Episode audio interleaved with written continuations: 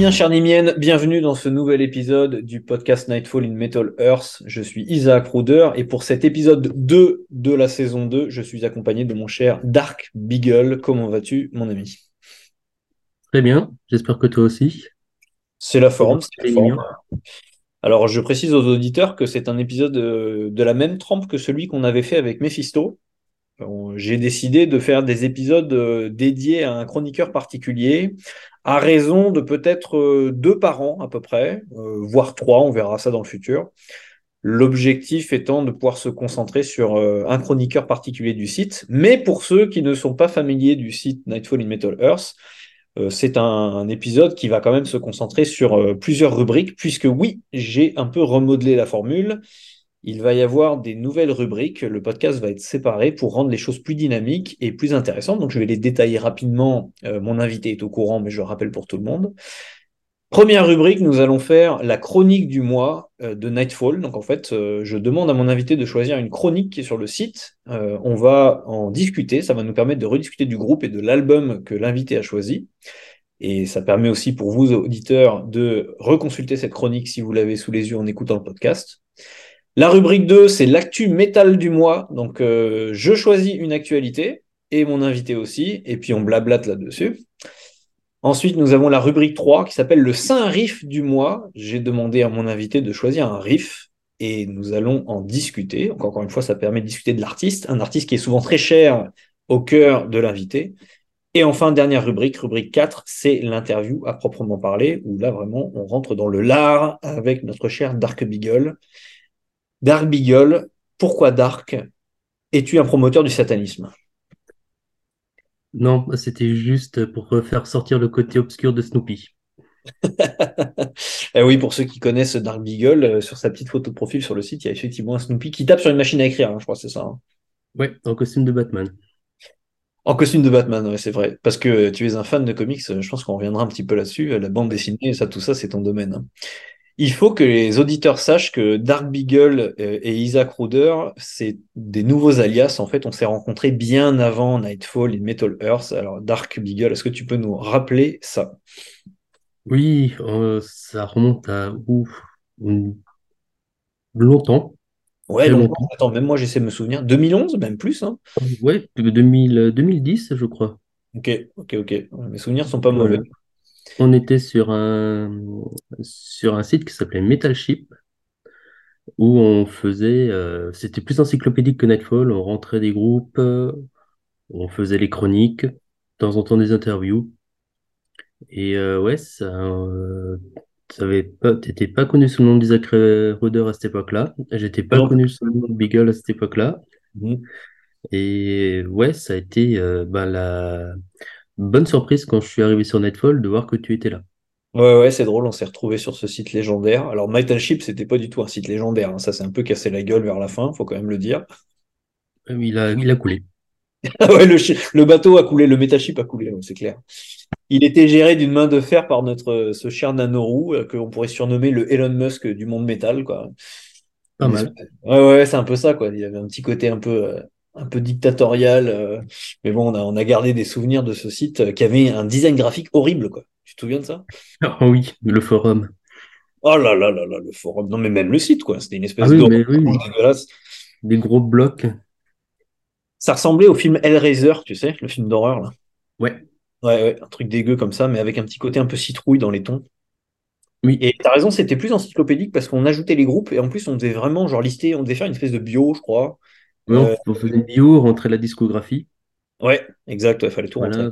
Et bon, là, il y avait tout qui rentrait, il y avait même des pirates qui rentraient euh, dans la discographie du groupe. Donc, euh, pour t'y retrouver, c'était pas facile. il y avait un système aussi de points, tu augmentais au mérite dans, dans les hiérarchies. Oh là là, j'avais complètement oublié ça. ah, j'avais oublié ce délire. C'était pour les chroniqueurs ou pour les n'importe qui ça? Pour n'importe qui.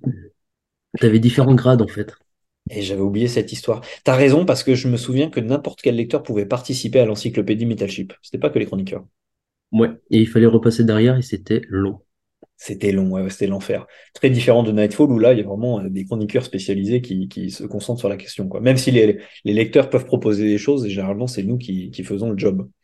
par contre, j'ai toujours eu l'impression qu'il y avait une petite affluence sur ce site à l'époque, mais on avait quand même réussi à aller au Hellfest, on a vu des passes et tout. C'était pas si mal hein, quand même, on avait des entrées. Hein. Ouais, oui, bon, ça c'était aussi en même temps, c'était le Hellfest n'était pas encore aussi gros que ce qu'il est actuellement.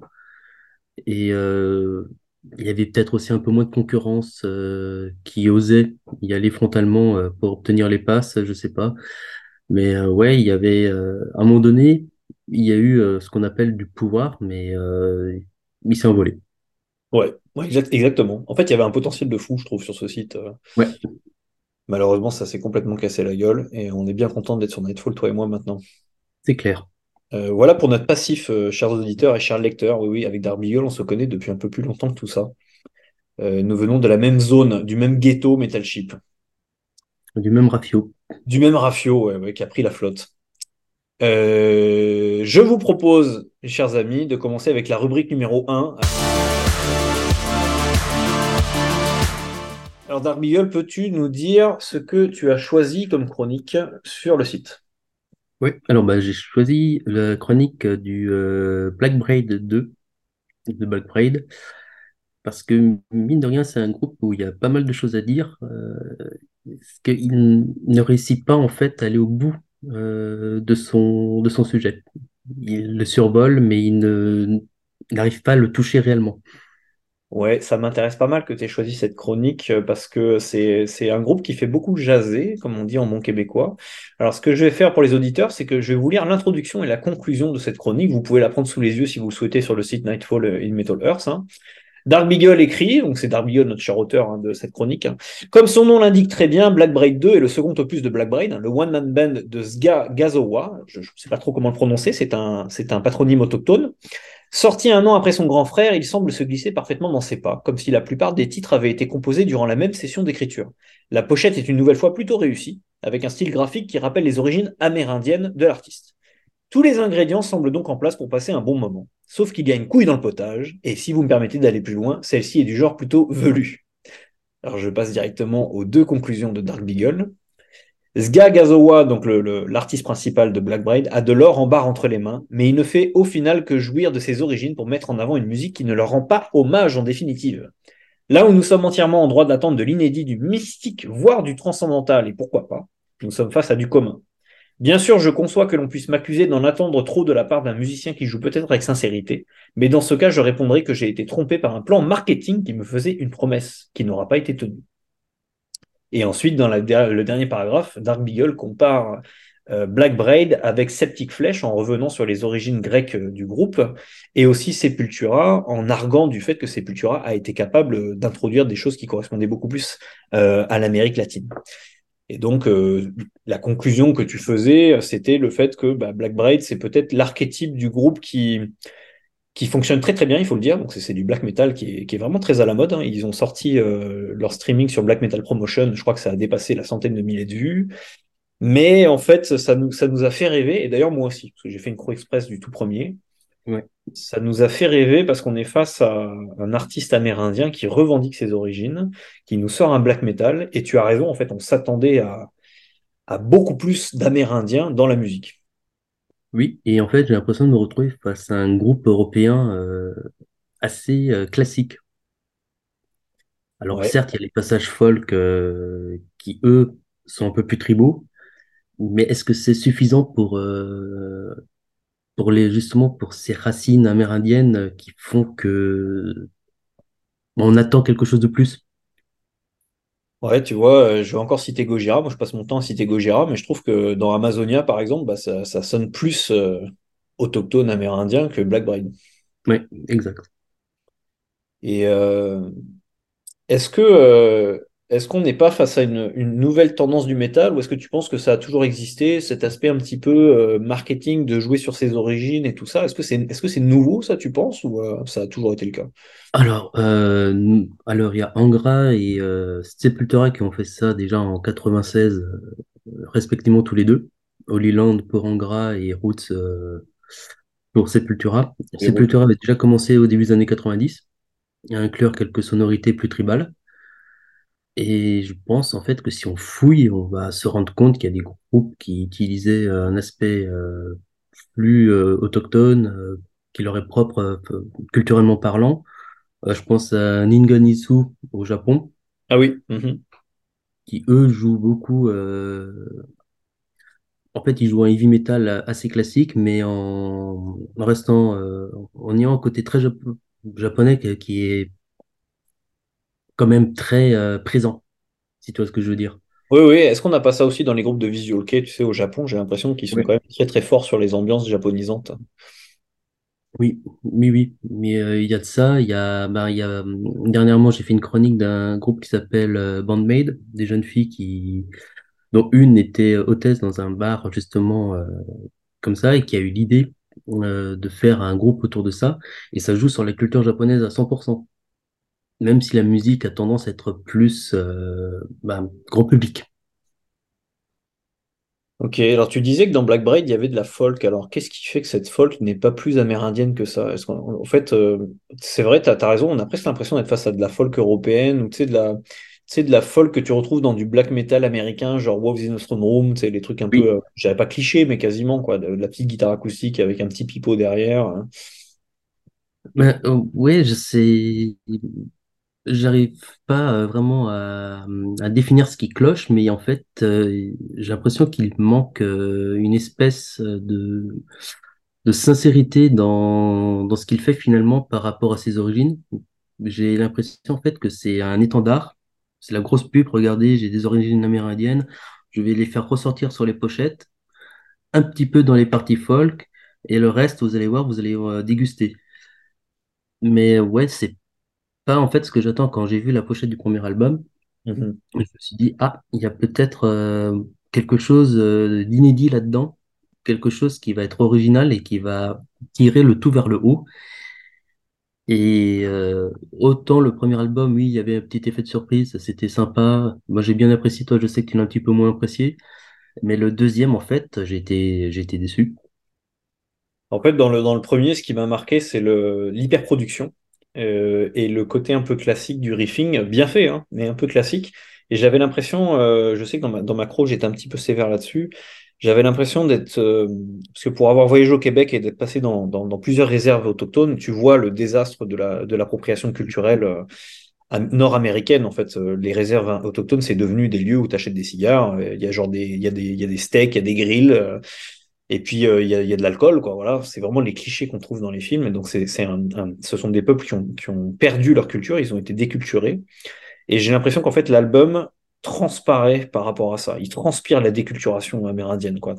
J'ai en fait l'impression d'écouter du black metal américain super bien produit, mais qui est du black metal américain.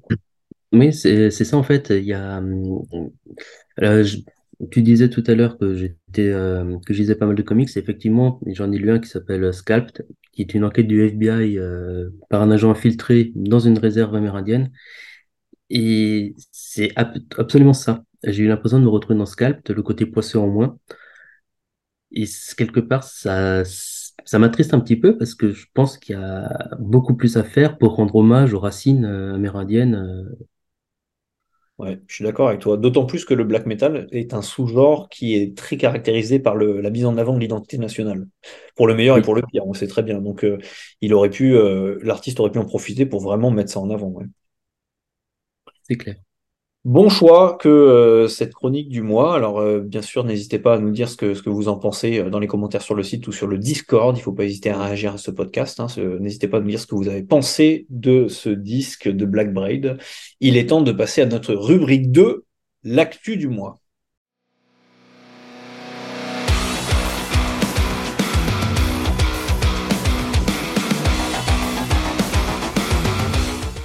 Alors, mon cher Dark Beagle, nous allons commencer par ton actualité. Qu'as-tu choisi dans l'actualité métal ce mois-ci? Alors, moi, j'ai choisi de parler de Ty Artist Murder, qui euh, vire son chanteur pour en récupérer un autre et qui va proposer une version physique de son dernier album avec l'ancien chanteur, tandis que la version digitale sera avec le nouveau. Ah oui, ça c'est vraiment incroyable comme histoire. Ouais. Voilà, donc ils ont viré McMahon parce qu'apparemment il a tenu des propos anti-trans qui ne correspondent pas à la pensée des autres musiciens. Et du coup, ça s'est fait assez du jour au lendemain, puisque et le chanteur s'en entendait pas du tout parce que dans une interview, il a parlé avec fierté de certains morceaux. Et du coup, la version physique étant déjà euh, imprimée, il la retarde euh, pour faire euh, remplacer les, les pistes en- avec le nouveau chanteur pour la version euh, digitale. Ah, d'accord. Attends, attends, attends, j'essaie de comprendre. Ils, ils vont, ils vont réenregistrer le physique ou ils vont quand même sortir le physique avec l'ancien chanteur? C'est que le digital qui va être affecté par le nouveau chanteur, hein, c'est ça? c'est le digital qui va être affecté par le nouveau chanteur, tandis que le physique est avec l'ancien. Mais non, mais c'est incroyable. On va presque avoir l'impression d'être face à un bootleg, tu vois, un vieux truc C'est qui est. Ah, c'est fou. Ah, c'est incroyable ça. Est-ce que c'est le chanteur historique euh, du groupe? C'est le- quelqu'un qui était là depuis le Euh, début? ou pas alors, de mémoire, euh, je ne pourrais pas te dire. Là, euh, Thierry serait beaucoup plus euh, perspicace que moi à ce niveau-là. Mais je sais qu'il euh, s'arrache déjà les cheveux à l'idée de chroniquer le truc. Oh là là, mais c'est fou ça. Qu'est-ce que tu, qu'est-ce que tu, qu'est-ce que tu penses de cette euh, nouvelle? Pourquoi tu l'as choisie? Est-ce que selon toi, elle révèle quelque chose sur la scène ou sur le, le monde en général? Alors, en fait, elle me parle euh, parce que elle reflète assez bien le nouveau système de consommation. Tu as besoin d'une version digitale, mais comme tu peux la modifier euh, plus facilement qu'une version physique qui est déjà imprimée, eh ben, tu vas la modifier, ça va faire deux produits. Le fan, soit il se contente de la version digitale, soit il se contente, euh, soit il va acheter la version CD et écouter aussi la digitale pour apprivoiser le nouveau chanteur. Et ouais, c'est c'est un truc, euh, je trouve ça assez euh, énorme. On n'aurait pas pu connaître ça euh, il y a 15 ans, 20 ans en arrière. Ou alors par des morceaux réenregistrés sur un autre disque ouais, exact. Mais c'est voilà, c'est je trouve je crois que c'est une première, non? Ça doit être une première, t'as raison. Ouais. Ouais, le, le, le- t'as raison de dire que le digital permet une facilité dans la réécriture des titres que le physique ne permet pas. Ne serait-ce que parce que le physique, bah, déjà, tu dois le payer. Euh, le digital, je pense qu'ils ont quand même l'ingé son à repayer, quoi. Les parties de chant, il va falloir les refaire quand même, mine de rien. Mais c'est vrai que ça permet de créer une facilité de, de remplacer des membres avec lesquels tu ne t'entends plus. Euh, On n'aurait jamais connu ça à l'époque, tu as bien raison. Euh, est-ce que ça veut dire que les divorces musicaux sont plus faciles à l'ère du digital qu'autrefois? Le divorce est maintenant légalisé grâce au digital. C'est ça sera à approfondir, ça. On va voir si ça se si ça se répète dans le temps, ce genre de situation. Ouais, c'est assez dingue. C'est vraiment assez dingue. Euh, et moi, de mon côté, mon actu du mois, alors elle, fait énormément euh, discuter, notamment parce que notre cher comparse que j'avais invité, VS Greg, passe son temps à parler de ça sur son, sa page VS Webzine, euh, l'affaire Metallica. Alors, je sais aussi que Dans le secret des dieux a fait une vidéo spéciale là-dessus, on le salue.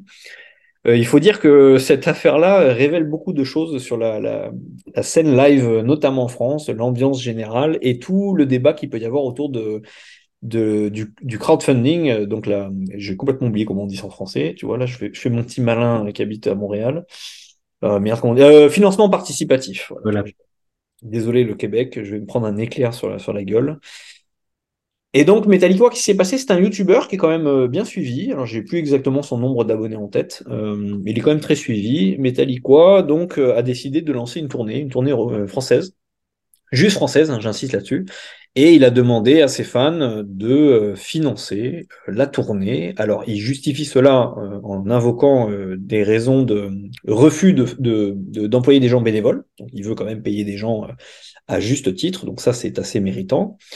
Euh, il veut aussi faire en sorte que la tournée ait de la gueule. Donc, je pense qu'il va pas se faire chier à, voyager dans une vieille Volkswagen dégueulasse et il va prendre quand même un tourbus un peu stylé. Euh, Il y a peut-être euh, des, des, des, des, tourneurs qu'il faut payer, peut-être qu'il y a des choses comme ça. Et donc, à la fin, on se retrouve avec un budget demandé de 50 000 euros.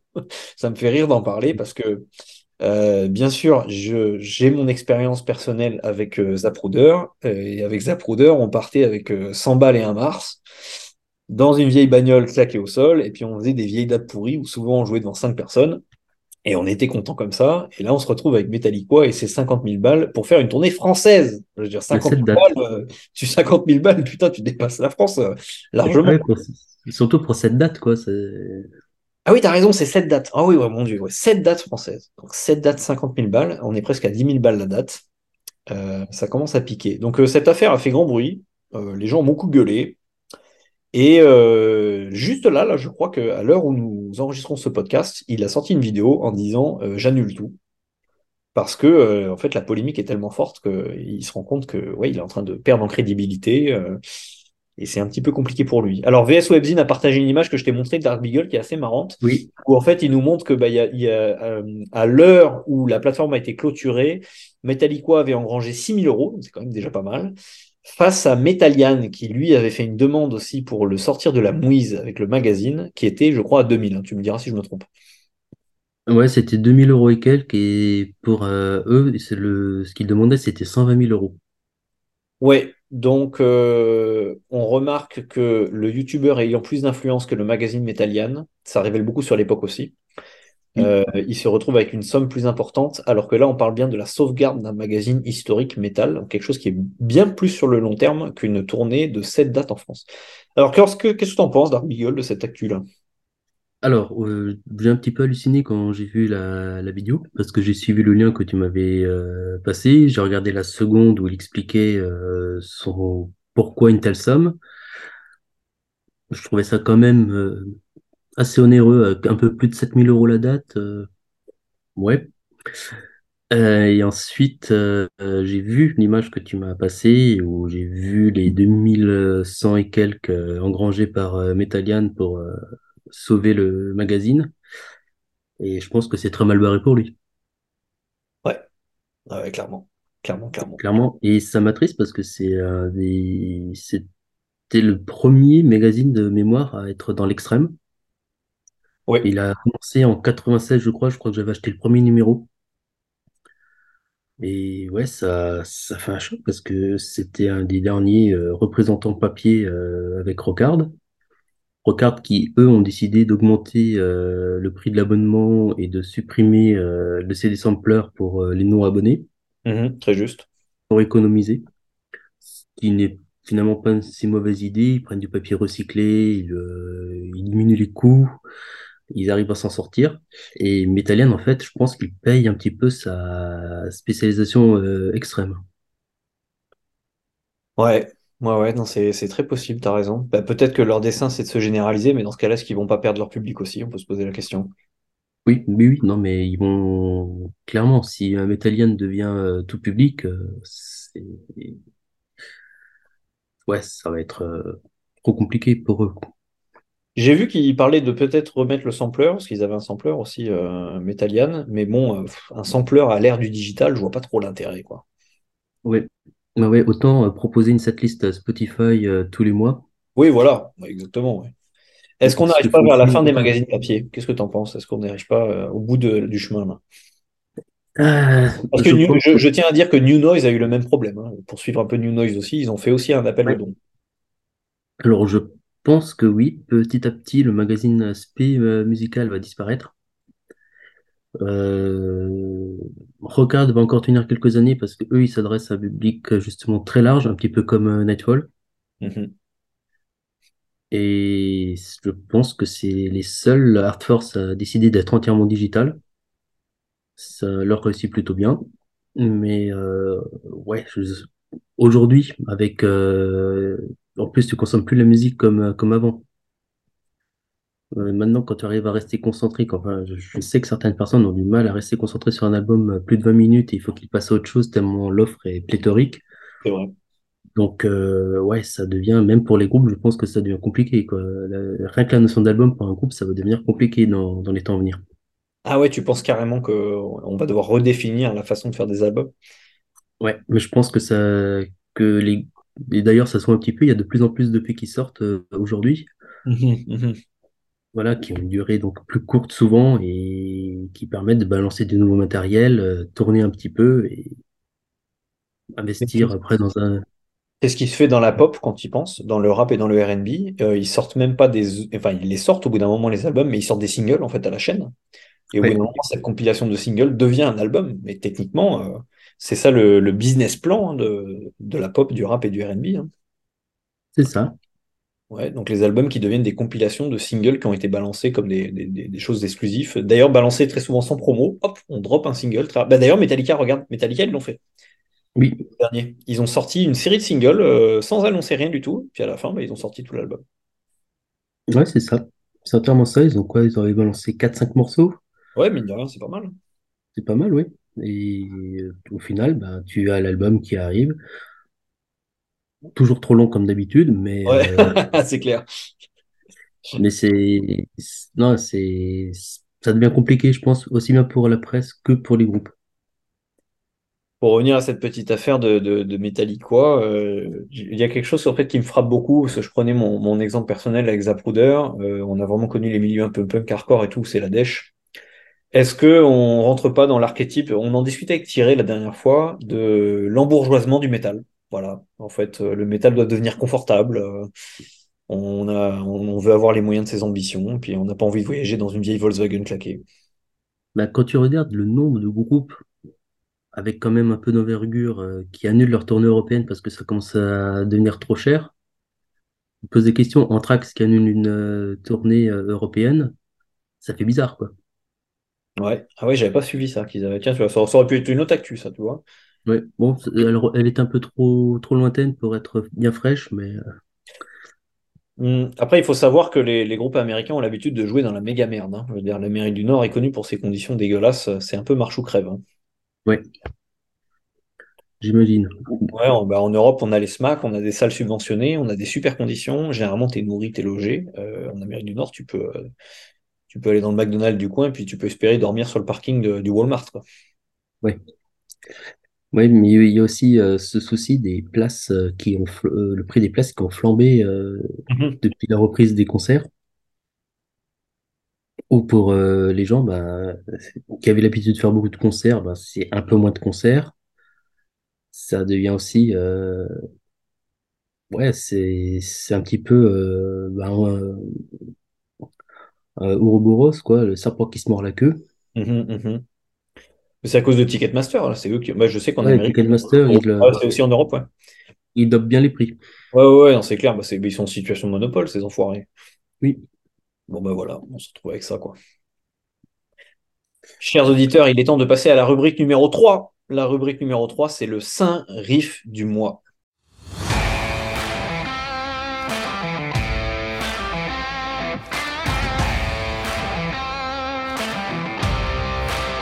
Cette euh, rubrique numéro 3, Dark Beagle, quel riff as-tu choisi? De quel morceau? De quel artiste?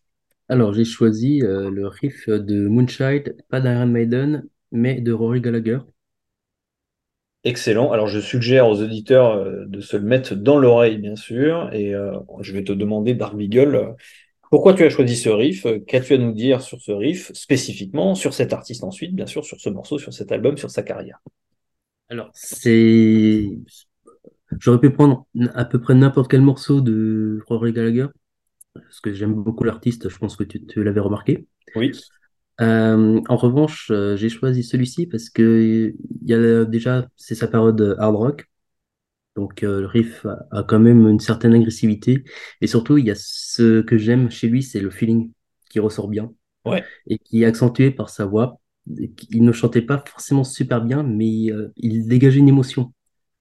Et cette émotion collait très très bien à sa façon de jouer la guitare, et c'est ça qui le rendait euh, magique en fait.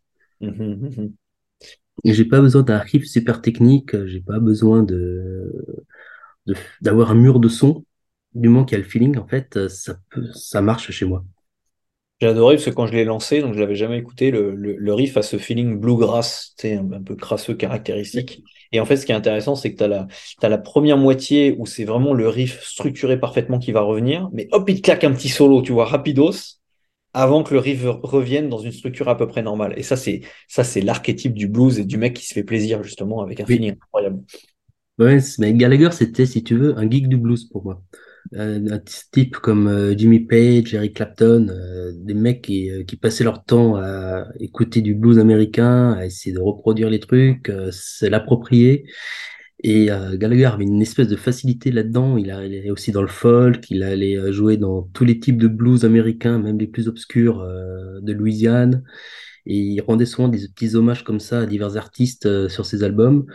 Et à un moment donné, pour être dans l'air du temps, il a dit, bah écoute, je vais faire euh, du bon rock qui tâche. Il l'a fait avant de terminer sa carrière sur du blues à nouveau. Donc euh, voilà, c'est euh, assez riche émotionnellement parfois, c'est ça te fout les poils. Puis quand voilà, Moi-même, j'ai, j'aime beaucoup le blues, donc je retrouve en fait beaucoup de choses chez lui qui me font gagner du temps parce que quand j'écoute Gallagher, je sais que je peux me- que je me dégage du temps, j'ai pas besoin de replonger trop dans les racines du blues. Tu m'as, tu m'as moi-même fait découvrir, parce que je connais peu, je sais que tu t'y intéresses beaucoup à cet artiste-là. J'ai jamais trop pu euh, m'arrêter sur lui, pourtant j'adore le blues aussi. Euh, j'espère que les, les auditeurs vont aussi euh, découvrir en masse l'artiste à, à partir de, de ce morceau et de ce riff spécifique. Il y a quelque chose d'un peu prog aussi dans le riff que, que, que, que j'adore. Je pense pas que sa musique est par définition prog, mais, mais il y a, il y a ce feeling un peu de l'époque où, euh, où tu as l'impression qu'en fait il, il, il essaie de raconter une aventure à travers la guitare, quoi. Tu vois, tu... Mais Et c'est c'est ça, c'est ça que je disais qu'à un moment il claque le petit solo juste pour nous dire bah, si je veux, je peux vous emmener ailleurs, quoi. c'est ça, en fait, il nous raconte une histoire. Pour lui, chaque chanson, c'est une histoire qu'il nous raconte. Il était passionné de, de polar bien noir américain. Et Mhm. sur les euh, derniers albums, il y avait vraiment cette ambiance qui se, qui se mêlait. Il racontait des histoires de petits gangsters, il euh, racontait des livres qu'il avait lus, qu'il avait plu, des films qu'il avait vus. Et voilà, il s'amusait. Ça me donne encore plus envie de l'écouter. Et de- dans, dans le riffing, dans ce riff précis, il y avait quelque chose, je trouve que j'ai l'impression que Mastodon a un peu repris. Le, le- le côté groovy, tu sais. euh, Ouais, ouais, ouais, en fait, c'est assez fédérateur ce, que, ce riff. C'est, t'as l'impression en fait de l'avoir déjà entendu. C'est quelque chose qui est assez classique, mais qui fonctionne à merveille, quoi. Ouais, ouais. Ouais, ouais. Et puis il y a le feeling derrière qui rend la chose unique. Hein, parce que c'est, c'est pas un riff que le moindre clampin pourrait jouer à l'aise, là. Ouais. Bah, j'avais essayé d'apprendre la guitare en écoutant Gallagher quand j'étais adolescent.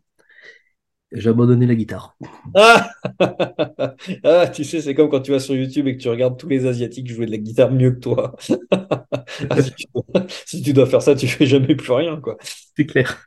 Surtout la guitare, un des instruments les plus joués, il y a des fous, quoi. T'as déjà vu cette vidéo du, du gamin, euh, je crois qu'il est en Corée du Nord, un truc horrible comme ça, il a genre 5 ans et puis il claque sa meilleure guitare de sa vie. Tu te dis, qu'est-ce que je fais encore ici, quoi? Ça, ça me- moi, ça me rappelle parfois ces vidéos YouTube, ça me rappelle un peu le film euh, Délivrance au début quand il y a le gamin euh, qui joue du banjo. Ah oui, je me souviens de cette scène. Bah oui, exactement, ouais. Alors pour revenir sur, pour terminer sur Gallagher, est-ce que tu as l'album phare que tu conseillerais aux auditeurs pour se, se lancer dans l'écoute du bonhomme? Ah, c'est compliqué parce que euh, beaucoup d'albums euh, sont assez euh, sont assez uniques dans leur approche. Mais euh, t'as tout, mais t'as un super album pour euh, connaître Gallagher parce qu'il y a le côté hard rock, le côté blues, euh, beaucoup de feeling. C'est un très bel album. Qui serait son successeur aujourd'hui selon toi? Bonne question. Ah ouais, je suis là pour ça. Ouais. Ah, le successeur de Gallagher, à dire vrai, j'ai pas retrouvé vraiment de guitariste pouvant me toucher comme il me comme il m'a touché. Ok, ok, ok. Parce que Après, aussi. Ouais, vas-y.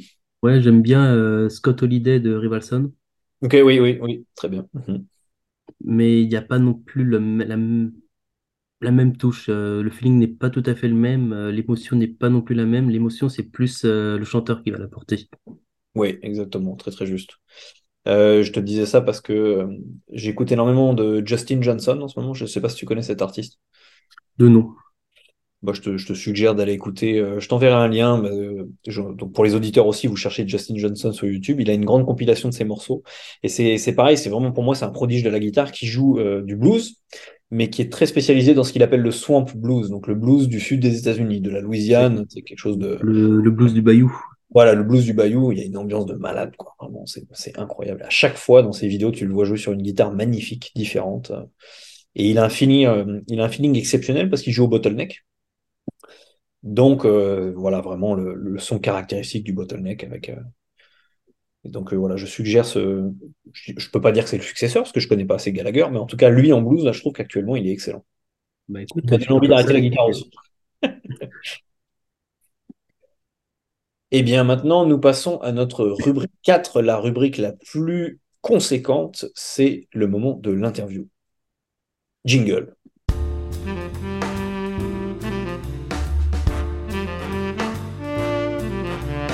Dark Beagle, euh, l'aspect sombre du Snoopy, l'aspect Batman du Snoopy qui écrit sur sa machine à écrire. Est-ce que tu peux euh, nous raconter un petit peu ton parcours Dark Beagle? Par exemple, qu'est-ce qui t'a mené à l'écriture? Qu'est-ce qui m'a mené à l'écriture? Depuis tout petit, j'aimais lire. Et euh, comme je n'avais pas forcément euh, suffisamment de livres pour euh, poursuivre mon début de lecture, et ben parfois j'imaginais mes histoires et euh, j'écrivais un petit peu une fois que je savais écrire. Et le déclic, en fait, ça a été fait en maternelle quand on devait faire un petit livre sur une histoire de sorcière. Et voilà, je m'étais éclaté à créer une histoire comme ça et ça m'est resté depuis. Est-ce que tu as dû faire l'objet livre ou tu as juste dû écrire une histoire? On l'a fabriqué. Ah ouais, Chacun faisait sa petite histoire et puis après on dessinait. On le... C'est juste les hostites qui l'avaient relié, mais sinon on avait fait la couverture, tout. C'était euh, c'était bien fandard. trop bien, je me souviens pas d'avoir fait ça en maternelle, ça défonce quoi. Et euh, ça t'a poussé à écrire, mais là c'est plutôt à écrire de, donc de la fiction. Euh, qu'est-ce qui t'a amené vers l'écriture, plutôt de la critique musicale précisément? J'étais un gros gros consommateur de musique, je le suis toujours. Et à un moment donné, je me suis dit, mais pourquoi t'écrirais pas en fait euh, sur ce que tu aimes? Donc, au début, je n'osais pas rejoindre Netfall, qui était déjà un site qui euh, commençait à grossir, grossir, grossir. J'ai fait mes petits trucs de mon côté, j'ai rejoint Metalship, euh, j'ai refait un petit truc de mon côté après être parti, et puis j'ai rejoint Netfall où euh, j'en ai quand même manqué quelques-uns. Et ouais, non, c'est, j'adore en fait écrire sur sur mes passions. Sachez, chers auditeurs, que déjà à l'époque de Metal Chip, Dark Beagle était certainement le plus productif de l'équipe. hein. C'est quelqu'un qui a une consommation musicale hors norme par rapport à tout le monde. Et sur Nightfall, euh, je pense que tu es encore le plus productif de l'équipe hein, en termes d'écriture de, chronique. Je pense. Je me défends. Ah, il se défend bien, exactement. Ouais. Alors, qu'est-ce qui. euh, tu parlais de tes passions. euh, la musique n'est pas ta seule passion. Moi, je sais aussi qu'il y a un autre grand intérêt dans ta vie. Est-ce que tu peux nous en dire un peu plus?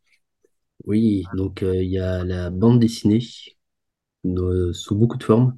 aussi bien le comics américain que euh, la BD franco-belge classique, euh, que le manga. Euh, j'en ai dévoré beaucoup, j'en ai fait mon métier euh, fut un temps. Là maintenant, j'ai basculé en librairie jeunesse, donc un autre univers. Et Oui, puis bah, en fait, vas-y, vas-y, continue, mais j'allais te dire, tu viens de, tu viens de donner un peu ton métier d'ailleurs. hein. C'est relié à ton métier. Ouais, c'est relié à mon métier. De toute façon, tu peux pas faire ce métier si tu n'aimes pas euh, ce que tu défends, quoi. Tu reçois des livres, tu as le droit de d'en aimer certains, de ne pas en aimer d'autres. tu vas défendre ce que tu aimes forcément et pareil, tu, fais les coups de cœur et là aussi tu fais un texte euh, sur les sites internet des, librairies, tu faisais aussi, je faisais aussi des chroniques donc euh, tu vois tout, ça reste lié toujours. Tu faisais de la chronique musicale en plus de la chronique livresque. Ça, je ne savais pas par contre. Ouais, je j'en faisais un petit peu quand il y avait un livre qui me plaisait vraiment quoi, je, j'en parlais. J'en parlais, j'en parlais, et on me disait toujours que mes chroniques étaient trop longues, mais Ah, je ne savais pas du tout. Ouais, mon Dieu, c'est encore plus de travail que ce que je pensais. C'est encore plus impressionnant parce que tu as vraiment du temps pour écrire. euh. Donc, écrire, c'est vraiment là un besoin euh, vital pour toi, quoi. Il y a quelque chose de physique ouais, là. ouais, ouais, en fait, euh, durant les longues périodes de pause, euh, je, j'en, j'en sens le manque, tu vois. Ah ouais. J'arrive plus, euh, je me suis passé plus facilement de la cigarette que de l'écriture. Ah, si seul... Mon Dieu, si seulement ça pouvait être le cas de plein de gens. Ok, ancien fumeur, mais certainement pas ancien rédacteur. C'est ça. Et euh, tu as dit que tu étais passé de la librairie normale à la li- librairie jeunesse. C'est par choix? Euh, C'est une opportunité qui est tombée. Euh, fallait que je change un petit peu d'air. Euh, les places en librairie sont souvent très chères, d'autant plus dans la BD. euh, voilà, donc euh, j'ai eu cette opportunité qui s'est présentée. Je l'ai saisie, puis je découvre un nouvel univers et ça me plaît énormément. Je me dis que si j'avais eu tout ça quand j'étais gamin, j'aurais pas lu Stephen King à 11 ans, par exemple. Ah oui, tu penses? Oui, je pense, parce que je découvre énormément de choses euh, récentes, aussi bien pour euh, en gamin de à partir de 11 ans, 12 ans, que des choses plus euh, young adultes qui sont bien foutues. Ils méritent euh, qu'on se penche un petit peu dessus et euh, ouais, qui m'aurait évité de brûler autant d'étapes euh, d'un coup, quoi. Hmm, d'accord, ouais, ouais. C'est vrai qu'il y a des romans graphiques euh, d'extrême qualité de nos jours. hein. Oui. Est-ce que tu sens que la cons... parce qu'on entend toujours ce, ce même mantra selon lequel les jeunes ne liraient plus, est-ce que tu- est-ce que c'est quelque chose que tu, tu, tu partages ou au contraire tu trouves que ça lit? Alors, ils lisent, mais ils ne lisent pas forcément tout de suite. Moi, c'est quelque chose que je vois. Euh, souvent, les plus jeunes, ils vont me dire, oh, j'ai pas trop envie de lire ce truc, euh, l'école m'y oblige, euh, ouais, c'est pas marrant. Et par contre, quand ils sont un peu plus vieux, ils vont avoir des choix, euh, entre guillemets, un, un petit peu interdits parce qu'il y a un petit peu de sexe dedans, il y a, il y a du sang, euh, c'est sombre. Et voilà, ils ont l'impression de briser quelques tabous, quelques interdits, et quelque part, voilà, ils, euh, ça les fait rêver, et ils rentrent beaucoup plus facilement, en fait, les ados, je trouve qu'ils rentrent beaucoup plus facilement dans les livres, surtout que, mine de rien, ou malheureusement, je sais pas, TikTok est un formidable, euh, une formidable place de pub pour ça. Ouais. Toi, toi-même, tu l'utilises avec la librairie, tu veux dire? Non, je l'utilise pas, mais euh, dès qu'il y a un influenceur sur TikTok qui lit un livre euh, et qui en parle, les ventes explosent. Ah ouais, vraiment, tu as observé ça. Ouais, ouais, Parce ouais, que ouais. quel livre en particulier euh, t'as en tête? Alors, euh, Ash Falling from the Sky de Neil Gaiman, elle a Mhm. fait de la pub sur TikTok et les livres, mais se vendent par palette entière. Ah, on parle bien de la poétesse américaine, non? Euh, je, je sais- elle est poétesse euh, à la base. En fait, je me, je connais pas la personne plus que ça. Je vois juste les piles de livres qui descendent et que je remplis à nouveau. Et euh, ouais, Gorman, elle vend très, très bien. Euh, Ozman, qui a fait Heartstopper, vend énormément depuis qu'il y a la série Netflix. Elle vendait déjà bien avant, mais depuis que c'est sorti sur Netflix, ça explose également. Ok. Ah oui, bah oui, ah oui, bah là, de toute façon, le lien avec Netflix fait que fait que aussi. Oui, bah oui, il y a des bouquins Stranger Things qui se vendent également, même si je lis, euh, mais je ne devrais pas, ils sont pas super bons. Voilà, et puis Harry Potter toujours autant, quoi. Oui, bien sûr. Mais ça, ça c'est quelque chose qui, qui me fascine à notre époque, c'est euh, le, l'interconnexion entre les différents médias. Oui, Euh, alors je, je le vois parce que bah, nos métiers sont un peu liés, parce que moi je suis professeur de lettres. Euh, donc, euh, je travaille très souvent avec des libraires et en fait, on observe beaucoup ça. Si un, un adolescent, un enfant va voir un film basé sur un livre, il va se pencher sur le livre. Il y a vraiment une grande chance qu'il le fasse et inversement.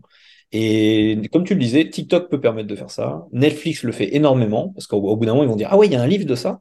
Et, et- ils vont y aller parce que ils vont se dire, il y a peut-être des détails qu'il n'y avait pas dans le, dans le film ou dans la série. Ils sont tellement fascinés par l'univers qu'ils ont envie de lire plus, ils ont envie d'en savoir plus. Et ils ont faim, en fait, tu vois. Et le, le livre, ça leur rajoute ça. Je pense que tu peux le confirmer. oui, oui. oui. Ben là, je vois euh, dernièrement sur Amazon euh, Prime, ils ont passé une- un film qui s'appelle À contresens, qui est tiré d'une série de livres qui vendouillait euh, gentiment. C'était des ventes correctes, mais une fois que le film est sorti, ça a été l'explosion, quoi. Ça n'arrête pas. Ouais, ça n'arrête pas, ok. J'ai euh, j'ai entendu dire euh, que, tu sais, en, en ce moment, je suis en train de lire euh, Le problème à trois corps, Oui, euh, SF de Liu Cixin, que j'adore. Là, je suis dans le tome 2. Euh, et en fait, j'ai entendu dire qu'elle allait avoir une série. Je sais plus ouais. qui l'a produit. Je sais pas si- tu sais quelle série, quelle boîte? Je sais pas si HBO, mais je crois que c'est un truc gros en plus. hein. Oui, c'est c'est soit Amazon, soit soit HBO. Ouais, bon, du lourd, quoi. Et euh, oui. quand j'en parle aux gens, ils me disent à chaque fois, Ah oui, oui, oui, effectivement, euh, la série arrive, je vais vite lire le livre. Donc euh, voilà, encore une fois, cette interconnexion. Et c'est la même chose avec Silo, l'excellente série Silo. Là, Ben, là je exact. terminé la saison un et j'ai qu'une envie, c'est d'aller choper le livre. Voilà. Oui. Mais oui, mais moi j'ai vu ça même là où je bosse, quoi. Euh, j'ai un collègue qui a vu les premiers épisodes de la série. Il pouvait plus d'attendre le reste. Il a acheté le bouquin pour le lire. C'est bien, bien de réaffirmer ça. Euh, la technologie et les médias visuels n'empêchent pas la lecture. Euh, au contraire, ça. qu'il y a vraiment une interdépendance. Oui. Et c'est quand même, euh, c'est quand même bien, ça fait plaisir, quoi. Parce qu'on a ce cliché, on a l'impression qu'au 19e siècle, tout le monde est en, est en train de lire Baudelaire et le dernier Victor Hugo, mais en fait, en fait on a, on lit énormément de nos jours aussi. Oui, non, mais de toute façon, ils étaient lus quand il y avait l'adaptation au théâtre. Hein. Pas... Ah oui, en plus, exactement, oui. On venait foutre le bordel euh, à la première dernière nuit, on se jetait des trucs et on se tapait à coups de canne, quoi. C'est ça qui se passait. Ouais, non, mais contrairement à une idée reçue, les, les enfants lisent encore. Oui, je l'observe moi aussi. Alors, bon, euh, il y a quand même aussi une part de vrai dans ce que les gens disent. hein. Il y a des enfants qui lisent plus du tout, et ça, c'est malheureux. En fait, c'est l'extrême. On a des dévoreurs de livres et on a euh, des enfants qui consomment absolument pas les livres.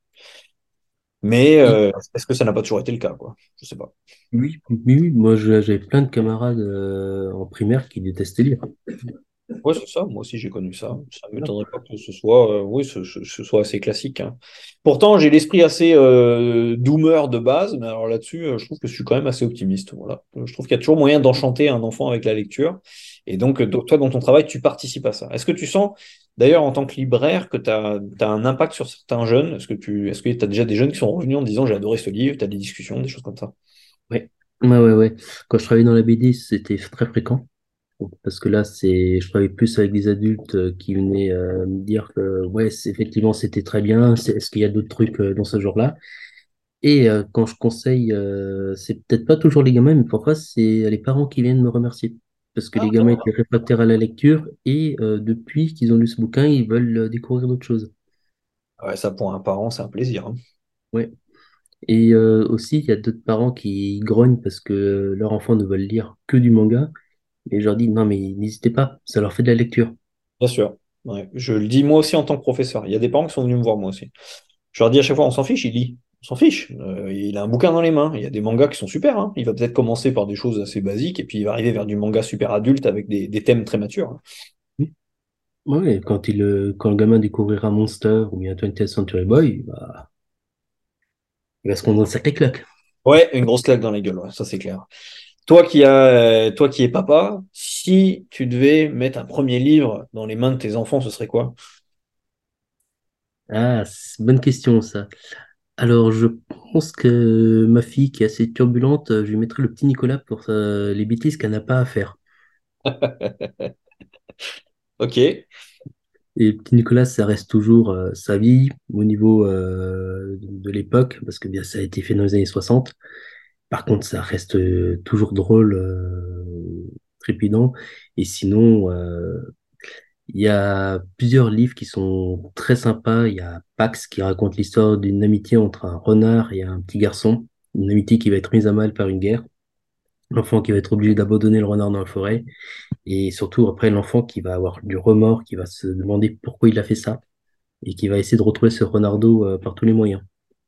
Hmm. Ok, t'as pas hésité longtemps hein, pour le choix. hein. Je vois qu'il y a déjà pensé, le vrai papa, quoi. Il y a tellement de choses. Ouais, ouais, ouais, c'est ça. Il y a un univers incroyable à leur faire découvrir. Ça, je te comprends là-dessus. Quel lien fais-tu entre ton travail de, de libraire, ton amour des livres, et ton travail de critique musicale et ton amour de la musique? Et ben, en fait, c'est assez simple. C'est deux choses qui sont nées de passion.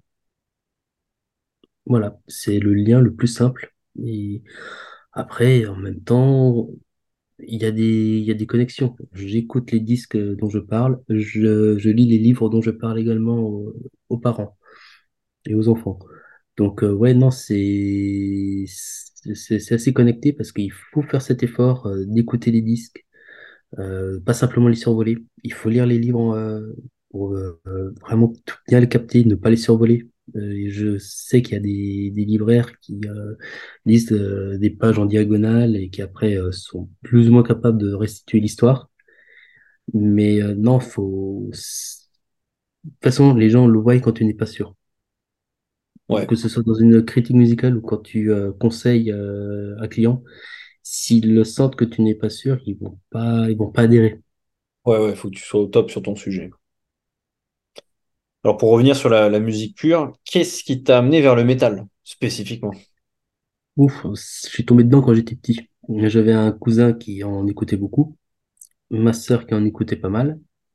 Et une euh, nuit, j'avais trois ans, j'étais dans la chambre de mon cousin pour dormir. Il y avait ce poster euh, de The Number of the Beast de Maiden avec Eddie, tu sais, qui manipule le diable. Oui. Et ça m'a foutu une peur bleue. Et euh, le lendemain, pour court-circuiter le truc, mon cousin m'a fait écouter l'album. Ah, ça t'avait foutu la trouille?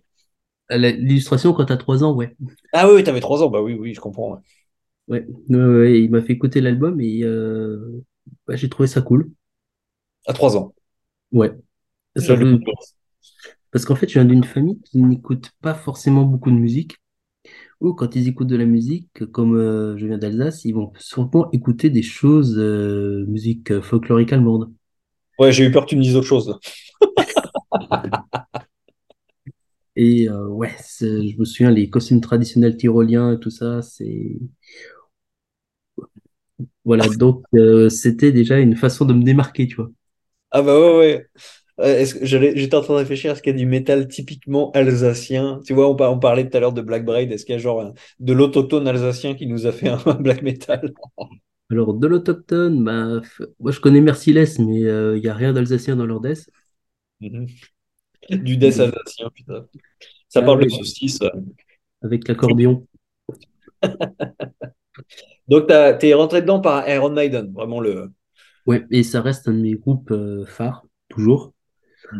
Et euh, en fait, c'est surtout dans les années 90 euh, que je me suis approprié des groupes, quand je faisais mes propres découvertes. Parce que voilà, dans les années 80, j'étais encore jeune, je suivais ce qu'écoutait ma sœur, mon cousin. Donc je me suis aussi pas mal diversifié parce qu'ils écoutaient pas forcément que du métal. Donc il y a eu du U2, Pink Floyd, pas mal de rock progressif. Et dans les années 90, ouais, c'était vraiment les découvertes que je faisais euh, en baladant dans les Fnac, euh, une pochette qui me qui m'interpellait. c'était, je fonctionnais beaucoup comme ça. Je lisais pas forcément beaucoup de presse à cette époque-là. Puis euh, vers 95-96, j'ai commencé à lire la presse spécialisée. Et à partir de là, ouais, c'était parti. Et de fait, tu as des genres de prédilection. Ouais, je suis toujours très branché hard rock c'est vraiment euh, le style qui, euh, pour moi, fera mouche euh, encore dans 10 ans, 20 ans. Voilà, j'ai toujours un plaisir énorme à ressortir un violet Zeppelin, à le poser sur la platine, tu vois. C'est, pour moi, c'est la base, et souvent, je trouve ça plus convaincant que certaines choses qui sont sorties dans les années 80, dans les années 2000. Ouais, c'est c'était autre chose. Il y avait vraiment ce feeling, il y avait ce côté, euh, on s'en fout, on fait de la musique, on balance. Euh, il y avait un rythme de sortie hallucinant à cette époque-là. Oui. Et, euh, et, souvent, il y avait quand même pas mal de sorties de qualité, parfois six mois, huit mois d'intervalle. Ouais, c'était une période assez magique. Et je reste aussi beaucoup cantonné à l'indu, qui est vraiment le style pour moi qui avait marqué les années 90 je suis, passé un petit peu à côté du néo-metal, j'y suis arrivé beaucoup plus tard. J'en écoute un petit peu, mais c'est pas non plus euh, ce que je préfère. Le heavy metal, j'aime toujours bien. Trash, death. Euh, en fait, j'écoute un peu de tout. Oui, oui, oui. Bah, les, lecteurs le savent. Hein. Tu, touches un peu à tout. Hein. Et euh, j'allais te dire, euh, euh, tout à l'heure, tu parlais de, de, hard rock et en fait, tu parlais des. Tu disais ce sera toujours à la mode. Ça me fait penser à une discussion qu'on a eue sur le Discord. Alors, j'en profite pour dire aux gens d'aller sur le Discord Nightfall in Metal Earth. On accueille tout le monde. On discutait du fait qu'on avait l'impression que dans la musique contemporaine, à la radio, les guitares disparaissaient de plus en plus.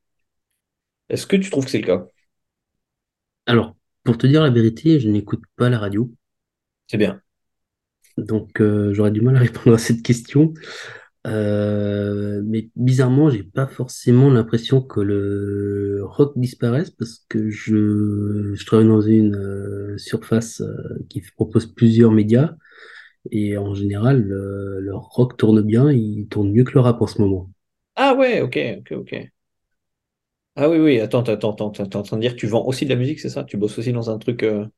Ouais, enfin moi j'en vois pas souvent, mais comme parfois euh, quand ils ont euh, quand ils sont en galère de, de conseils, ils, euh, ils me demandent sur le sur le genre parce qu'ils savent que j'en écoute pas mal. Ah d'accord. Mais oui, non, je je vois il y a des disques qui partent bien et c'est pas forcément les trucs les plus mainstream qui partent le plus vite. Ouais, on a toujours l'impression que c'est le rap qui triomphe, hein, c'est vrai, à la radio, ou, bah, même plus le rap d'ailleurs, plutôt une espèce de RB ou de la trap. Des choses où ça parle de cul et d'argent, quoi, euh, avec un espèce de beat euh, mid-tempo, on, sait tous à quoi ça ressemble, genre du Drake. Mais euh, comme tu dis, le, rock, le rock circule toujours. Hein. Oui, oui, moi j'ai vu la sortie du Metallica, ça, il est bien parti. Ouais. Il est toujours très bien parti, le Mass Hysteria aussi. Ouais, c'est vrai. Et d'ailleurs, euh, concernant Metallica, euh, est-ce qu'on n'assiste pas aussi, euh, on parlait tout à l'heure d'interconnexion entre la littérature et le, métal, tu remarqueras qu'entre les genres très populaires du type Airbnb et les genres supposément plus underground comme le métal, il y a une interconnexion. Je pense par exemple à des artistes de R&B ou de pop qui portent des t-shirts Metallica, tu sais, System of a Down. Je je sais plus quel artiste portait un t-shirt d'Espel Omega, j'avais complètement halluciné. Euh, Il y a une espèce de, c'est ça, il y a un mélange des genres. Donc après, donc ça, ça, fait que ça devient un peu la mode, parce que forcément, ces, ces artistes-là, c'est un peu des égéries de vêtements, de marques. Et donc les gens se disent, tiens, quel est le t-shirt qu'ils portent, c'est quoi le groupe, et puis ils se mettent à écouter du métal, tout ça. Ouais, mais il suffit de voir euh, la version euh, Black Album qui sont sortis interprétés par divers artistes. Ah ouais. Il y avait euh, Taylor Swift dessus, je crois. Ah ouais, euh, ouais, ouais, j'étais même pas, j'avais même pas suivi ça. Voilà, donc c'est... Non, il y avait du beau monde, mais euh, du beau monde qu'on n'a pas l'habitude de voir euh, sur du métal. Ok. Voilà, puis non, ça... Il y a aussi des artistes pop qui reprennent du métal à leur sauce. Euh, Il y a Nita Strauss qui avait joué avec, je sais plus comment elle s'appelle, une artiste pop. Il était contente que Nita Strauss vienne apporter du muscle dans son, dans son jeu en concert. Voilà, c'est... Je pense qu'en fait, ça devient... Ça reste mainstream malgré tout le métal maintenant. C'est pas forcément, il y a part les styles extrêmes qui restent underground, mais je pense que tout ce qui est euh, hard rock ou heavy metal, euh, ça devient vraiment euh, mainstream parce que les gens finalement ont eu l'habitude d'en entendre, que ce soit à travers des films, à travers des reprises, des, des spots à la radio qui reprennent un riff. Euh, Ouais. je me la pub Hugo Boss qui reprenait What I Love avec euh, Pattinson. Oui, oui, oui. Euh, Il y avait I, I Wanna Be Your Dog aussi, euh, des Stooges. Je pense récemment à Stranger Things dans la série, à un moment il claque Master of Puppets à la gratte. Oui. Je sais que le titre avait complètement décollé sur Spotify d'un seul coup. Donc euh, oui, il y a, l'aspect culte hein, qui ressort euh, dans les médias, mais ça, ça participe aussi d'une tendance qu'on trouve beaucoup, c'est un- une nostalgie envers les années 80-90, et forcément Ouais. le métal ressurgit aussi. Oui, oui. Euh, c'est clair qu'on est une espèce euh, de revival années 80. Quand tu vois tous les groupes des années 80 qui, qui font des grosses tournées, euh, je pense à Motley Crue qui tourne avec Def Leppard. euh, ouais, tu vois, c'est il y a le côté nostalgique. Après, ceux des années 70 maintenant sont trop vieux. Ceux des années 80 commencent à être un, un peu faisandés. Prochaine étape, ça va être ceux des, années 90. Euh, ouais, ah ouais, ouais, ouais, on commence déjà à le voir. Hein. Ah ouais, non, c'est vrai. Euh, qu'est-ce qui, euh, qu'est-ce qui t'a attiré sur Nightfall? Qu'est-ce qui te faisait tant envie de venir sur ce site-là? là? Bah, c'est quasiment 100% chronique. Ouais, Le côté encyclopédique, tu t'en fous. ça te fait déjà ça de moins. Après, tu tiens une disco, euh, tu en parles, euh, puis c'est beaucoup plus tranquille finalement. ouais, t'es que sur ta. Ouais, C'est toi euh, c'est ça. Et euh, j'ai vu qu'on a, ouais, ça, ça remonte à maintenant sept six ans. On a lancé une grande euh, campagne de réécriture par rapport à des textes qui étaient courts. Oui, Et ça permet aussi euh, de relancer euh, certains groupes par rapport à ça, de les remettre en lumière. Et c'est ça, tu papillonnes, tu n'es pas obligé de d'être centré sur un groupe, euh, taper toute la discographie d'un coup. Tu peux prendre ton temps, tu peux euh, parler de tout ce que tu veux, ou presque. Et voilà, c'est moi c'est ça en fait qui me plaît sur Netflix. ouais. Et euh, qu'est-ce que, qu'est-ce que tu, qu'est-ce que tu aimes de la scène métal et qu'est-ce que tu détestes de la scène métal? Ah, ce que j'aime de la scène métal, bonne question. Mais en fait, il y a énormément de choses que j'aime. Il y a des choses que je déteste, ça, ça va être beaucoup plus simple, je pense. Euh, je pense que bah, les bien 90% des groupes qui se reforment euh, finissent par me déplaire euh, rapidement. Ah ouais, bon exemple. Ouais, c'est si c'est pour revenir sans la, sans la magie qui animait le groupe avant, il n'y a pas de raison. Puis je vois avec Motley Crue par exemple. T'as plus euh, Mick Mars, qui était quand même le guitariste euh, du groupe, qui est remplacé par euh, John Five. Et voilà, les mecs, ils avaient signé un contrat pour ne plus enregistrer d'album. Et finalement, ça va certainement se produire. Voilà, alors que Bill Snell est cuit, euh, Nicky Six, ouais, lui, il est sobre, mais euh, est-ce qu'il a encore vraiment la passion pour faire ça quand tu vois que Six AM est beaucoup plus, euh, ils sont beaucoup plus vivants dedans? Je sais pas, c'est les reformations, c'est, ça semble trop euh, dirigé par le pognon. Mais c'est pas spécifique au métal, ça. Non, c'est pas spécifique au métal, mais quand tu vois le pognon que ça engrange dans le métal, parce qu'il y a une vague nostalgique, comme on en dit, comme on disait avant, c'est assez hallucinant, tu vois, quand Rob Alford est revenu dans Judas Priest. Ouais. C'était la folie. Dickinson dans Maiden. Mhm. Voilà, ça relance le groupe. Après, euh, ils s'en sortent ou ils s'en sortent pas. Ça arrive. Chacun aura son opinion dessus. Mais euh, ouais, Euh, le- est-ce que Lars Ulrich- est jamais venu dans Metallica par contre? Lars Ulrich est une bête à part. Voilà, c'est. J'aime bien me moquer de lui. Euh, Après, je suis conscient qu'avec Metallica, il a apporté pas mal de choses. Oui, bah, c'est un gros manager surtout. Oui, c'est ça, mais c'est devenu un homme d'affaires plus qu'un musicien. C'est. Ouais, ouais, vrai. j'ai l'impression, en fait, chaque nouvel album de Metallica, c'est pour lui euh, l'occasion de découvrir une nouvelle partie de sa batterie. Mhm, mhm. Tiens, mais il y a des tomes, c'est quoi ce bordel? Ouais, le Charleston. Qu'est-ce que dernier c'est album, t'entends que ça. Le Charleston qui claque tout le temps. Oui, oui, oui, c'est malade, ouais, c'est quelque chose qui m'a surpris aussi. Bon, j'ai pas réussi à écouter plus de la moitié. euh, Je faisais la blague la dernière fois en disant j'ai- passé l'aspirateur dans toute ma baraque, j'ai tout nettoyé et tout, l'album était toujours pas fini, j'en pouvais plus. Quoi. À 77 minutes, euh, c'est Ouais. si t'as 77 minutes pour euh, passer l'aspirateur dans toute la baraque. Non, non, mais attends, j'ai fait autre chose. Oh, j'ai nettoyé, j'ai frotté, j'ai fait toute la merde, quoi. Et ça prend du temps. ouais, ouais. hein. Et euh, ouais, il était toujours pas fini cet album. En plus, j'avais l'impression que c'était toujours le même morceau, c'était insupportable. En fait, ils ont une espèce de tic maintenant. Ils vont te répéter euh, les parties euh, jusqu'à la nausée parfois. Oui, bah, le, le, le, le premier morceau, c'est ça. hein. Ouais. Et c'est dommage parce qu'en fait, s'ils euh, coupaient de temps en temps, ils arriveraient à avoir des albums euh, de taille, allez, on va dire humaine, 60 minutes. C'est déjà long, mais euh, c'est déjà plus digeste. Et surtout, ils n'ont pas forcément de morceaux aussi longs qui se répètent pour finalement se perdre un petit peu. C'est comme s'il croyait avoir encore le génie progressif de Injustice for All, alors qu'il faudrait qu'il soit sur, sur du kill em all bien efficace, bien punk. Quoi. Ouais, ouais, non, mais il faudrait qu'ils retrouvent une formule plus directe ou bien faire un truc qui corresponde un petit peu plus à leur âge au niveau du riffing parce que je sens que Hetfield va pas tenir longtemps à ce rythme-là. Bah, j'ai vu la vidéo du Hellfest, par contre, ils sont encore impressionnants sur scène. hein. C'est des bêtes, hein, les gars. Ah ouais, bah, il- c'est euh, le poignet droit euh, le plus solide du métal quasiment, Hetfield. Et quel est ton, quel est ton regard sur la, la scène française particulièrement? Ah, de scène française, euh, je trouve qu'elle devient de plus en plus intéressante avec le temps. Autant, euh, elle a commencé un petit peu tard, il y en avait un peu dans les années 70, mais qui ne perçait pas vraiment. Puis il y a eu Trust, qui a été un déclencheur.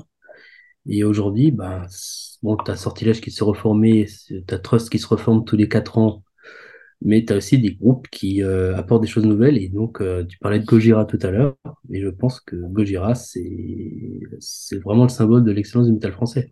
Oh ouais, c'est la puissance incroyable.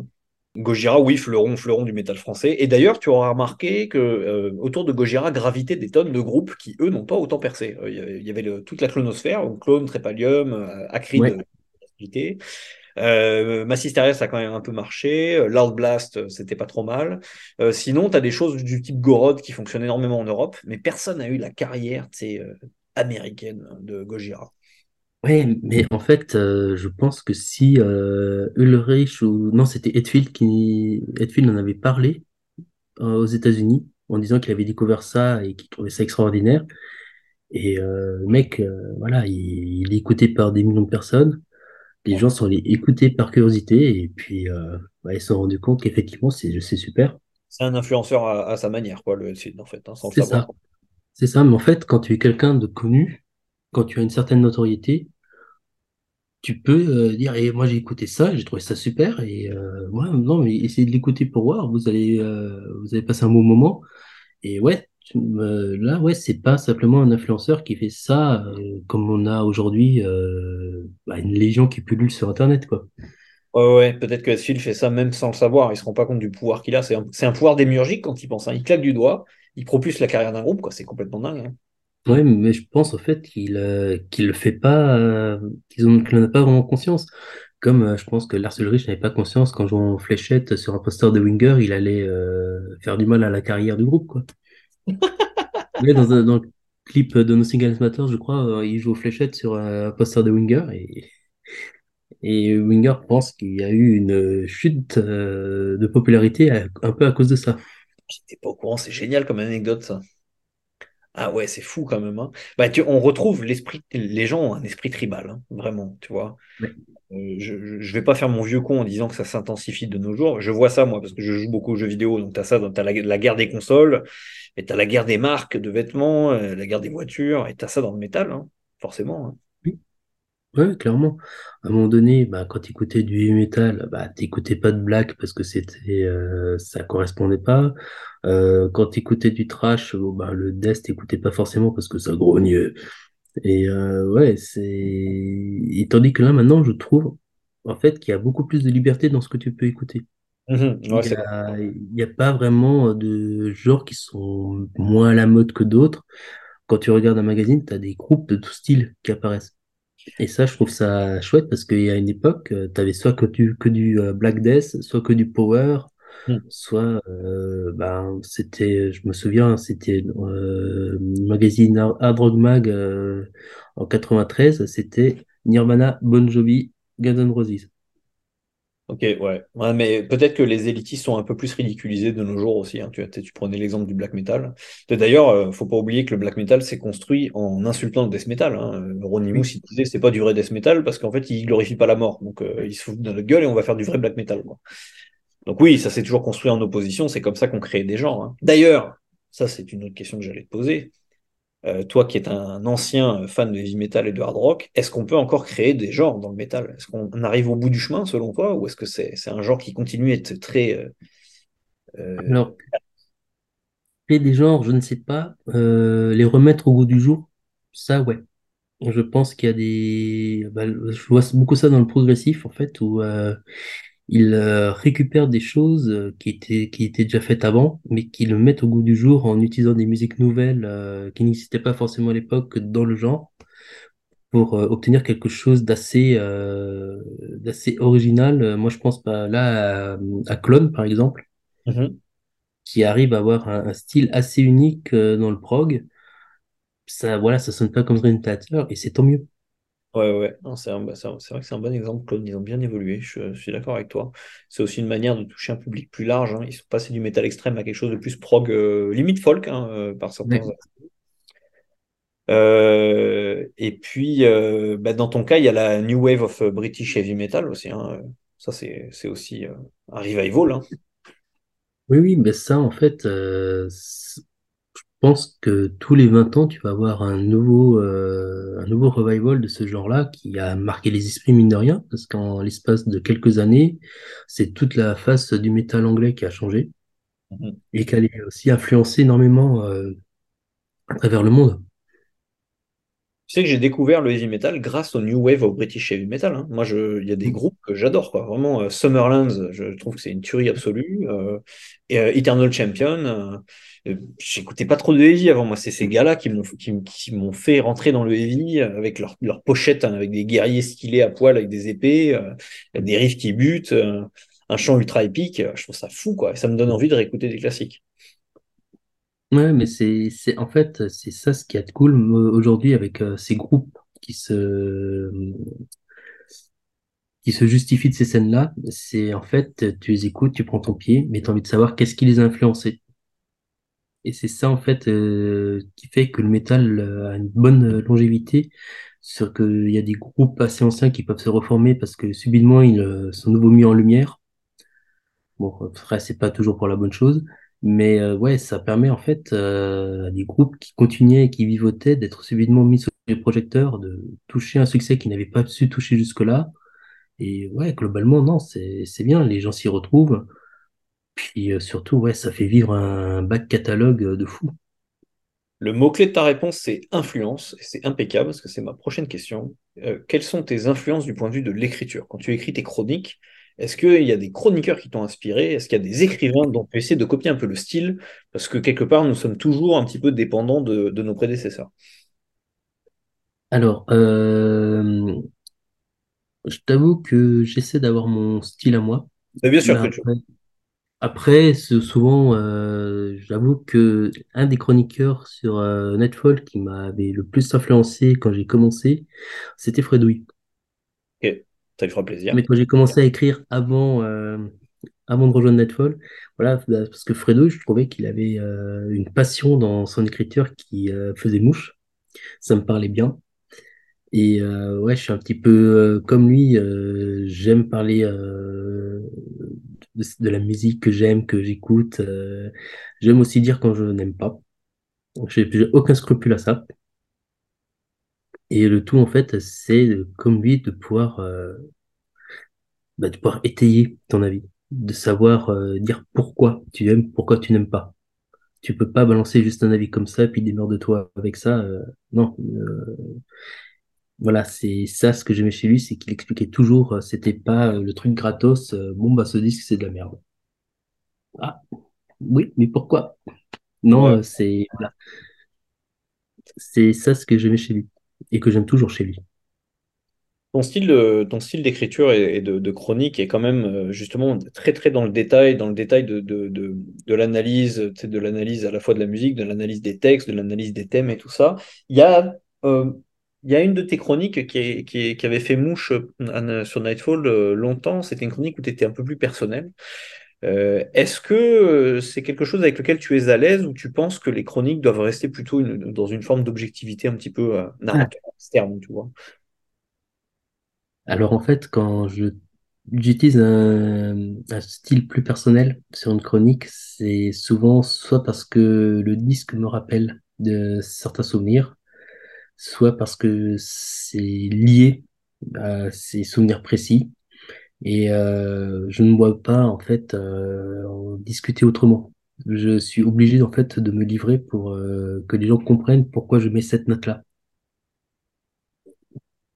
C'est par exemple euh, Battle, Battle of Hell 2 de Meatloaf. C'est quelque chose de très personnel pour moi et je l'ai fait, je l'ai, raconté comme euh, je, je paniquais sur ce texte, je savais pas comment la- l'amener, j'en euh, j'en ai bavé, bavé, bavé, puis finalement euh, j'ai tout effacé, j'ai tout tapé euh, d'un coup et j'ai trouvé que que ça se valait, donc je l'ai publié tel quel. Et je pense que j'ai même publié avec les fautes que Jeff a dû corriger avant. On le salue, on le salue bien bas, Jeff. J'allais te dire sur cet aspect personnel, euh, on est, on, on est proche quelque part du, du texte de la Madeleine de Proust. hein. C'est, euh, Proust euh, ne peut pas se contenter de nous décrire pourquoi une Madeleine ça défonce en tant que gâteau. Il faut qu'il l'évoque à travers le, le souvenir que lui-même a en mangeant une Madeleine. Donc tu es plutôt dans cette approche-là. Ouais, c'est ça. C'est ça, c'est... Voilà. La musique, c'est bien, mais parfois, il y a des choses qui gravitent autour qui font que c'est encore mieux Mhm. ou plus triste. Ça, voilà, c'est Oui, c'est comme ça. comme disait Nietzsche, euh, la, la vie sans la musique est une erreur. hein. Oui, La musique est forcément liée à des souvenirs, à des émotions, à des étapes de la vie aussi. c'est clair. Tu serais capable d'identifier des, des, des albums ou des groupes qui sont liés à des étapes majeures de ta vie? Oui, oui, oui. Alors, il y a, bah, il y a Rory Gallagher qui a pour moi été euh, une révélation à une époque où j'écoutais pas mal euh, de death, de black, tout ça. Ça a été en fait euh, le, la composante justement du feeling et ce que ça apportait en fait à la musique. Donc lui, il m'a beaucoup marqué. Ça a été euh, une étape en fait pour, euh, pour que j'écoute plus de choses, que je m'ouvre beaucoup plus à ce que peut me proposer le métal et la musique en général. Même s'il y a certains genres où je suis toujours bloqué, mais ça, c'est les goûts personnels. Mais ouais, non, ça m'a encouragé à m'ouvrir beaucoup plus. Voilà, il y a toujours des groupes qui vont être liés euh, à la joie, au deuil. C'est ouais, c'est cyclique quoi. C'est voilà, il y a Maiden qui va toujours le souvenir d'une classe qui pleure parce que euh, elle s'attendait pas du tout à écouter The Number of the Beast à 4 ans. Voilà, c'est un souvenir qui est assez tenace. euh, Il y a des ouais, plein de choses. euh, Il y a un chagrin d'amour qui, euh, qui coïncide avec ma découverte de, de Lacrimosa. C'est, tu vois, c'est, des trucs comme ça. Oui, bien sûr, je, je sais, je pourrais t'en citer moi aussi. hein, je- Les chagrins d'amour, c'est ceux où on retient le plus ces albums. Moi, j'ai, je suis tombé dans Neurosis avec un chagrin d'amour, tu vois. Ça correspond pas, on pourrait se dire, mais euh, ils ont Mm. l'album The Eye of Every Storm qui est beaucoup plus calme, qui est très atmosphérique. Je l'écoutais en boucle, en, en train de chialer comme une grosse merde après une rupture amoureuse. Tu vois, je m'en souviens très très bien. Souvent, c'est des disques après qui te marquent. Ah oui, oui, je suis là, oui. Ouais, non, t'as raison, exactement.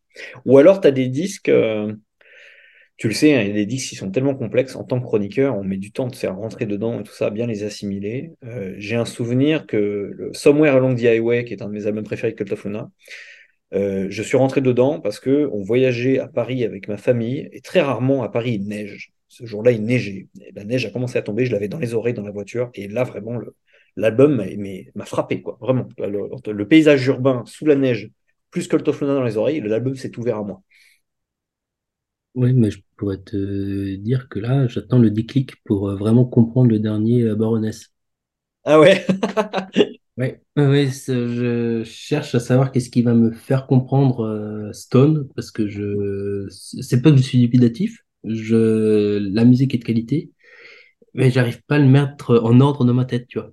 J'essaye euh, de trouver des mots pour le décrire, et c'est pas vraiment descriptif pour l'instant dans ma tête. C'est, j'y arriverai. C'est ce que j'allais dire. Est-ce qu'il y a des moments où tu, où tu te dis, ben, je n'y arriverai pas parce que peut-être que l'album n'est tout simplement pas, euh, je dirais pas bon, mais en tout cas, il, n'évoque rien en moi.